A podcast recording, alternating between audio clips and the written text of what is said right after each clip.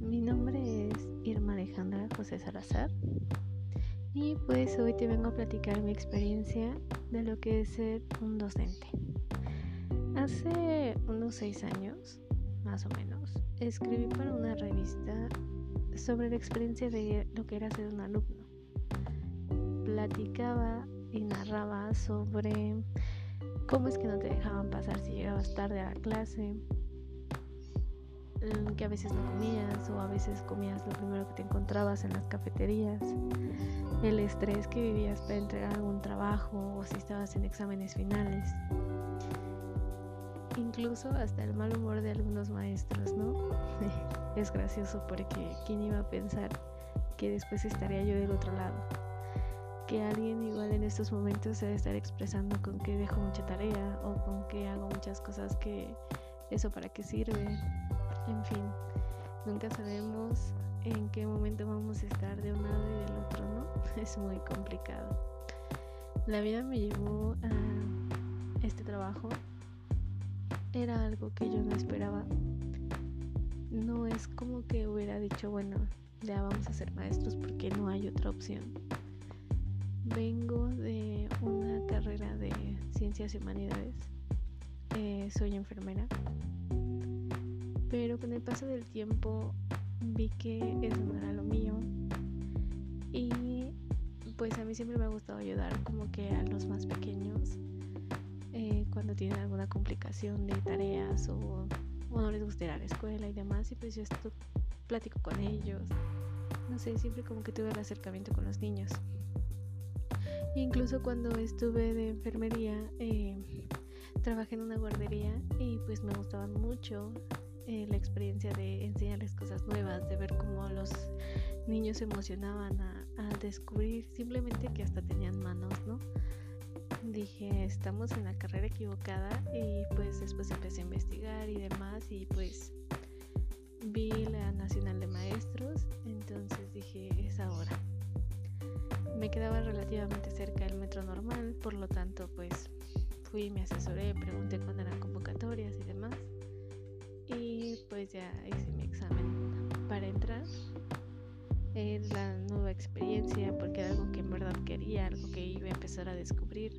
Si bien es cierto en la carrera no es como te lo pintan, te llevas demasiadas decepciones. Hay maestros que sí logran enseñarte, hay otros que no y eso mismo es como que te va haciendo un carácter, ¿no? Dices, bueno, vas adquiriendo como aquella esencia del maestro que quieres ser. Por muchas lecturas que te den, por mucha teoría que te den y te digan, haz esto, haz el otro, creo que también es parte tuya que es lo que quieres hacer y a dónde quieres llegar. Siempre he tenido la ideología de decir, quiero ser el maestro que a lo mejor nunca tuve ese maestro en el que te puedas apoyar, en el que puedas tener la confianza, pero que también te dé refleja, este, se vea reflejado el conocimiento, ¿no? Siempre eso es importante. Y bien, pues siempre han dicho que ser maestro es muy complicado. Solo opinan los que ya han estado de este lado, ¿no? Y más ahora en estos tiempos que nos vino a cambiar demasiado, demasiada una percepción de cualquier carrera, no, no solo de un maestro, creo que de cualquier carrera. Pero pues ahorita sí es como que hemos escuchado muchas opiniones de por qué se les paga a los maestros y no están haciendo nada, ¿no? ¿Por qué vamos a seguir apoyándolos y solo nos mandan las tareas y nosotros somos quienes lo hacemos como padres? Hay otros que de plano no te manda nada y otros papás que están muy agradecidos con lo que haces. Entonces siempre vamos a ver como esas caras de la moneda, ¿no? Esta grabación, bueno, este podcast eh, lleva la intención de que te platique cómo es que me he sentido pues estar frente a un grupo en estos tiempos. Sí, ya había tenido algunas experiencias en frente a grupo, con diferentes grados. He tenido sexto, he tenido tercero, segundo, pero amo tener primer año. amo ver cómo los niños descubren por primera vez las letras, cómo es que ellos los van uniendo palabras para después formar enunciados. Simplemente cómo es que se sorprenden cuando ya saben escribir completo su nombre. Es una satisfacción que te da y dices, wow, estoy haciendo muy bien mi trabajo. Sin embargo, estas, pues, ¿cómo podré decirlo? Pues esta circunstancia de, lo de la pandemia, del encierro y demás, nos ha estado enseñando que somos todos vulnerables y que la enseñanza es muy diferente. Aunque somos jóvenes, no estamos muy asociados con las tecnologías y la forma de enseñar. En la normal no te enseñan este tipo de clases. O sea, no estábamos preparados para dar clases en una computadora. Si bien es cierto que nos dicen, no, pero pues ya tienen como que la noción de las telesecundarias, es, son cosas diferentes. La verdad es que no tiene nada que ver una cosa con la otra. Y si es como, wow. Piensan que es muy fácil hacer esto, pero la verdad es que Simplemente desde que vas preparando tu documento de titulación, dices, ¿qué estoy haciendo? ¿A poco ya tan rápido terminé? Se te van tan rápido los cuatro años que hubieras querido aprender más o hacer más cosas. Que en el inter de la carrera no te das cuenta, pero dices, esto me pudo haber servido. Las oportunidades solo llegan una vez. Mm. Por lo tanto, bueno, pues ha sido muy complicado desde el ingreso. La verdad es que hacer el proceso de selección cuando vas metes tus papeles fue todo muy complicado porque de la noche a la mañana es como que nos dijeron, ¿saben qué? Esto de la pandemia se vino muy fuerte. Vamos a tener que evitar contacto en multitudes. Vamos a tener que cerrar muchas cosas. Entonces yo estaba haciendo mi proceso cuando, todavía me acuerdo muy bien, fue el Día de la Mujer. Cuando yo tenía que ir a dejar mis papeles fui y los dejé, pero ese día no estaba la señorita que firmaba los papeles y solo me atendió un chico y me dijo, ¿sabes qué? Están en orden tus papeles, yo te los recojo, pero tienes que volver a regresar para que te firme ella y pues ya te dé lo que sigue del procedimiento. Y dije, ah, está bien, me dijo, puedes pasar cualquier día antes de esta fecha. Me dijimos, bueno, mi sorpresa es que para después de tres días, Salubridad dice que pues tienen que cambiar muchas cosas y cerrar y demás. Entonces me mandan a llamar para que yo firme. Voy, firmo. Y dicen, ¿saben qué? Espérense porque el proceso va a cambiar. Eso fue en marzo. Para junio eh, iban a salir los resultados. Eh, para que nos dijeran cuándo iba a ser la sede, dónde y cuándo iba a ser la aplicación de nuestro examen. Solo salieron resultados en donde nos dijeron que pues con ciertas habilidades que habíamos desarrollado y con nuestro currículum, pues era lo que nos iban a evaluar para darnos algo temporal. Porque pues las clases no podían empezar así.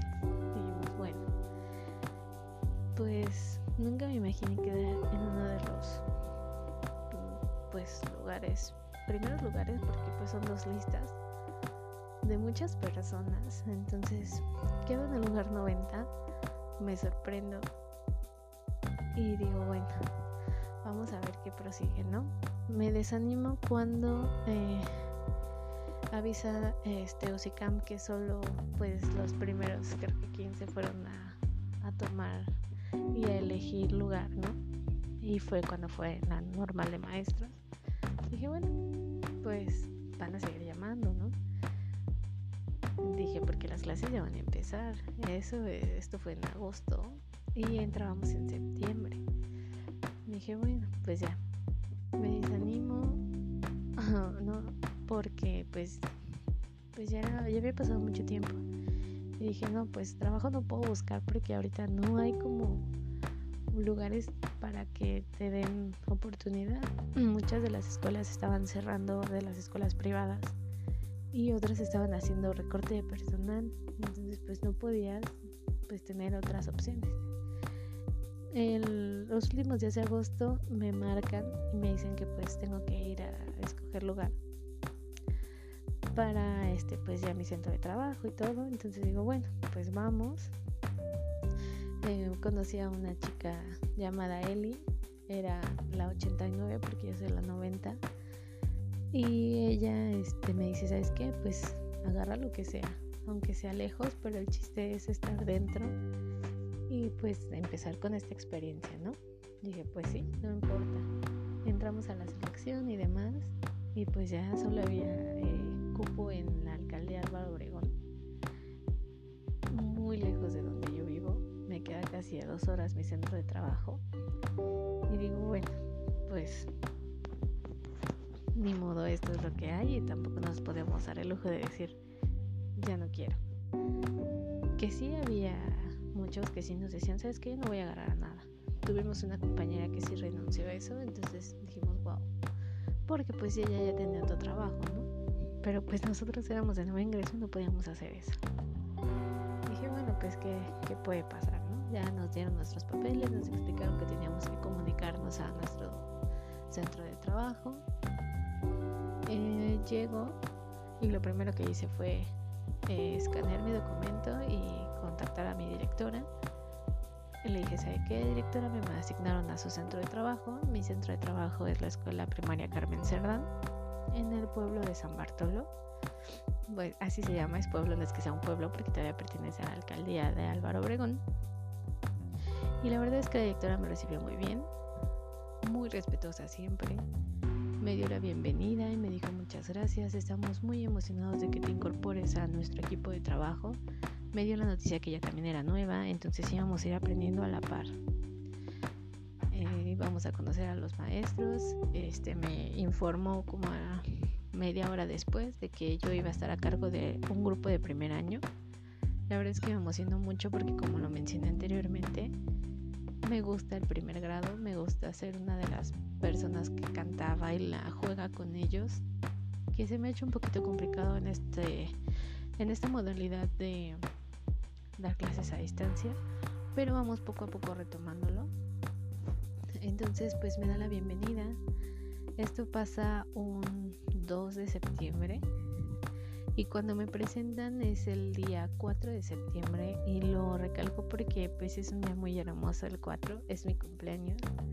Entonces me presentan ante los niños y me dan la bienvenida. La directora les hizo el hincapié que era mi cumpleaños. Eh, pues las felicitaciones no pararon. También mis compañeros de trabajo me felicitaron. Este fue un cumpleaños diferente. Y la verdad es que agradezco la oportunidad que los compañeros me dieron porque son muy respetuosos. Se ve el trabajo en equipo. Y había trabajado en otras escuelas donde la verdad es que son muy individualistas que solo ven por su beneficio propio y aquí no. Aquí cuando se tienen experiencias o actividades que les han funcionado, a veces dicen, ¿saben qué maestro? Yo trabajo con esta página y lo comparten, ¿no? Como para que podamos ser parte de y podamos como que incorporar esas actividades a nuestras clases. Entonces, la verdad es que ha sido muy, muy grato ese recibimiento. he sido parte de un grupo de trabajo excelente en donde no se ve solo el trabajo de cada uno, sino se ve el trabajo en conjunto.